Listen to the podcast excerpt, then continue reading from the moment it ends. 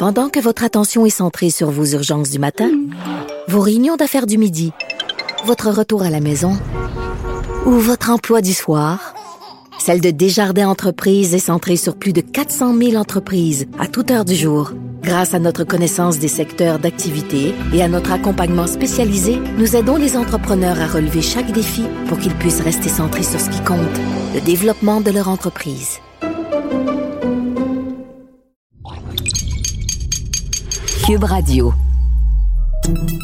Salut, c'est Charles Dran avec l'équipe dans 5 minutes. On s'intéresse aux sciences, à l'histoire et à l'actualité. Aujourd'hui, on parle de la 6G. Pas de la 5G, hein, la 6G. Ben oui, certains en sont encore à craindre l'arrivée de ce réseau téléphonique sans fil, la 5G qui s'impose comme un rouleau compresseur en nouveau standard de puissance et de vitesse en téléphonie mobile, mais pour d'autres, la 5G, c'est déjà du passé. On exagère un peu, là, mais c'est vrai que la 6G est bel et bien en chantier. Comment ça se prépare? Comment ça fonctionne? Qu'est-ce qu'on sait de cette future technologie en termes de puissance et d'intérêt aussi? Voici Baptiste Zapirin. La 5G, c'était la révolution. Des données transférées à 1 gigabit par seconde et même plus, permettant une nouvelle révolution industrielle, carrément. Un monde peuplé d'autos sans pilote, de champs agricoles patrouillés par des robots, d'opérations chirurgicales à distance. Tout ça grâce à la 5G donc, qui permettait enfin d'alimenter les machines de milliards de données en temps réel. Le futur. Le futur jusqu'à l'arrivée de la 6G, qui sera 100 fois plus rapide dans pas très longtemps. Et oui, la 5G, c'est un peu retour vers le futur, puisque cet avenir est quasiment déjà dans le passé. En ce moment, on prépare la 6G, et on s'attend à des débits de 100 gigabits par seconde. Ça, en tout cas, c'est euh, si on en croit les livres blancs publiés en 2020 par le constructeur sud-coréen Samsung ou euh, par l'opérateur téléphonique numéro 1 du Japon, Docomo. Alors aujourd'hui, oui, c'est vrai, les compagnies de télécommunications sont bien plus concentrées à prendre le train de la 5G en marche. Mais la 3G est apparue dans les années 2000, la 4G en 2010, la 5G en 2020. Alors, ben, plusieurs experts considèrent qu'il est tout à fait envisageable de voir la 6G commencer à faire parler d'elle en 2030. C'est en 10 ans, ça. On se doute que le but est d'obtenir toujours plus de débit, toujours plus de vitesse, un temps de latence toujours plus réduit.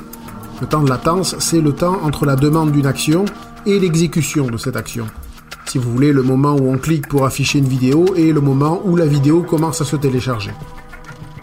Mais la 5G promettait un temps de latence de 1 milliseconde, donc une réponse instantanée. Et avec la 6G, on annonce déjà un dixième de milliseconde, donc euh, ben, encore plus instantané.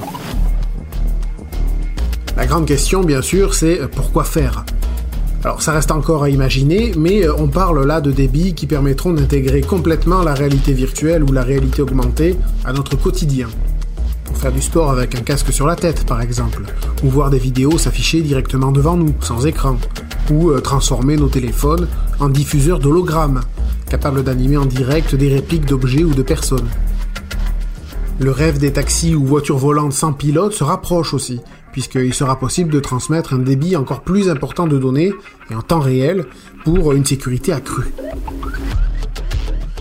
Alors on pensait que la 5G rendrait déjà ça possible et sécuritaire, mais euh, finalement avec la 6G, ce sera encore plus mieux, il paraît.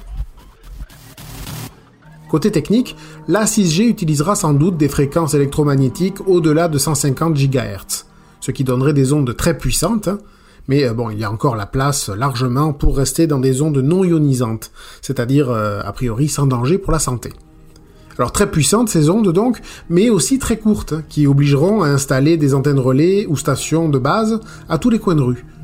Mais euh, selon les premières estimations d'experts, le maillage ne devrait pas être plus intense qu'avec le réseau 5G, car ces stations de base devraient bénéficier aussi d'améliorations technologiques, permettant de mieux transférer les ondes si on veut.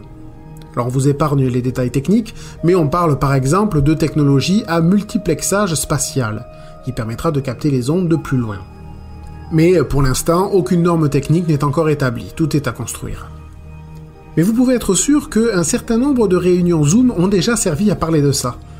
Pas plus tard qu'en octobre 2020 d'ailleurs, plusieurs GAFAM et géants nord-américains de la télécommunication, hein, comme AT&T, Facebook, Microsoft, Apple, Verizon ou Bell Canada, ben, tout ce petit monde a formé la NextG Alliance pour définir une stratégie d'avenir à propos de la 6G.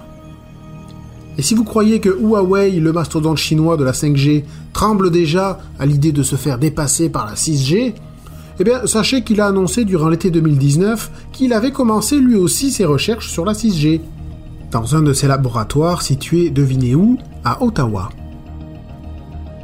Ouais, Huawei euh, est très présent au Canada. Assez étonnant d'ailleurs. Cela dit, c'est surtout dommage de voir qu'on se lance dans ces évolutions sans trop se demander si on en a vraiment besoin. Hein. Le monde de la tech a une petite tendance là, à fonctionner sur le principe de si c'est possible, on le fait, hein? on a les sous. On se demande quels sont les défis techniques pour y arriver, mais on ne se demande pas toujours nécessairement si c'est ça qu'on veut vraiment.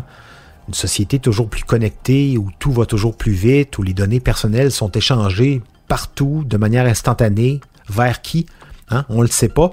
On ne voit pas toujours les avantages très clairement. Imaginez les inconvénients. Merci Baptiste Zapirin. C'était en cinq minutes.